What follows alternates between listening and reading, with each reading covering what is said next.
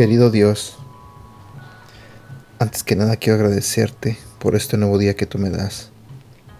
Señor, quiero pedirte que abras el corazón y la mente de las personas que están escuchando este audio en este momento. Te pido, Señor, que seas tú el que les hable a través de este devocional. Y también te pido, Señor, que bendiga sus vidas. En el nombre de Jesús. Amén.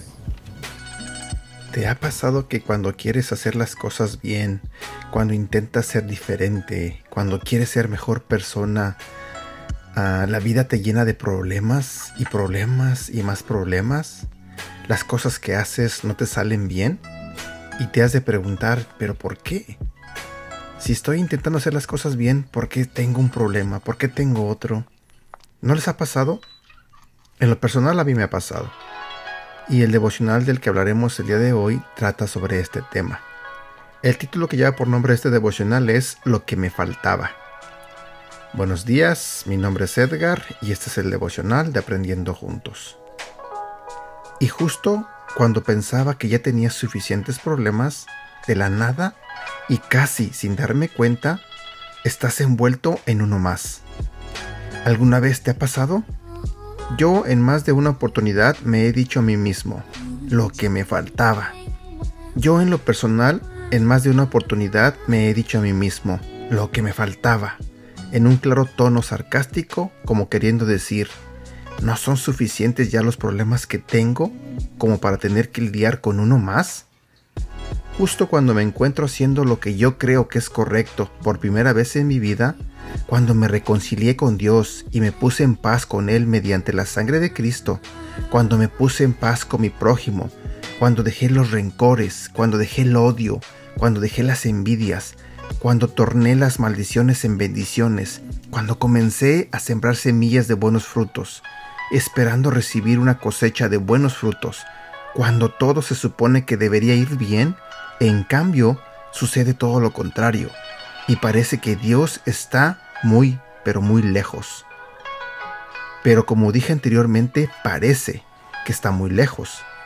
Pero es solamente eso, una sensación de lejanía, pues es totalmente lo contrario, y entonces el Señor me dio esta palabra.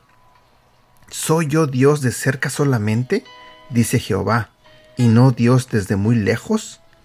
¿Se ocultará alguno, dice Jehová, en escondrijos que yo no lo vea? ¿No lleno yo, dice Jehová, el cielo y la tierra? La intención del enemigo es hacernos sentir que Dios está muy lejos de nuestros problemas y que no se interesa por ellos. Pero en realidad está más cerca de lo que imaginamos. Dios camina con nosotros cuando transitamos por el valle de sombra de muerte. Te lo diré nuevamente, Dios camina con nosotros cuando transitamos por el valle de sombra de muerte. Versículo para recordar. Jeremías capítulo 23, versículo 23 y 24. Yo soy el Dios de Israel, nadie puede esconderse de mí, pues yo estoy en todas partes, lo mismo lejos que cerca.